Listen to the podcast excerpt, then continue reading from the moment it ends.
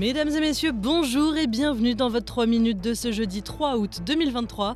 Marianne Murat aujourd'hui au micro de SBS French News.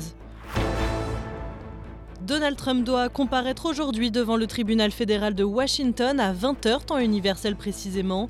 L'ex-président américain va se voir notifier les nouvelles charges qui pèsent contre lui après une troisième inculpation au pénal.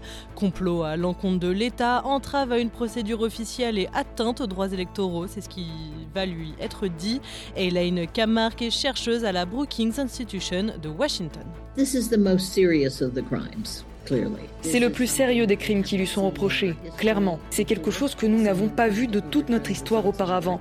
Quelqu'un qui essaye d'inverser le résultat d'une élection. C'est de ça qu'il s'agit dans cette inculpation. Il s'agit de ses efforts pour inverser l'élection. Sauf surprise, Donald Trump devrait plaider non coupable.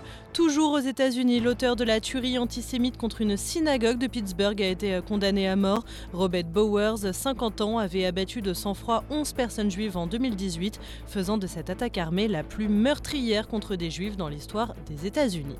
Les États-Unis qui d'ailleurs ordonnent l'évacuation de leur personnel non essentiel de l'ambassade de Niamey plus d'une semaine après le putsch militaire au Niger. La France, elle dit avoir rapatrié tous ses ressortissants désireux de quitter le pays. C'est environ 1000 personnes des étrangers qui n'avaient pas besoin de quitter les lieux selon le chef de la junte, qui dit aussi refuser toute menace après l'ultimatum de la CDAO.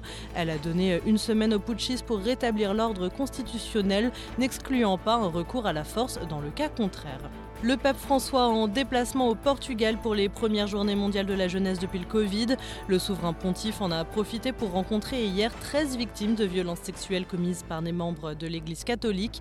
L'occasion dans un discours de reprocher aux évêques de ne pas assez les écouter ni les soutenir.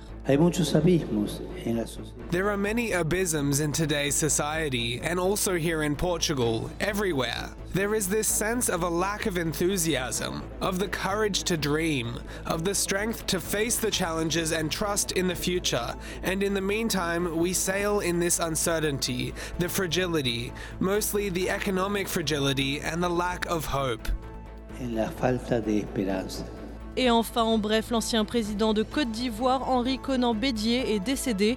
À 89 ans, il semblait en pleine forme, mais un malaise cardiaque l'a emporté. Il était respecté et aimé. Un deuil national de 10 jours vient d'être décrété. Voici pour l'essentiel de l'actualité résumée en 3 minutes. Passez une bonne soirée, messieurs, dames, et demain, retrouvez Grégory Pless pour un nouveau bulletin.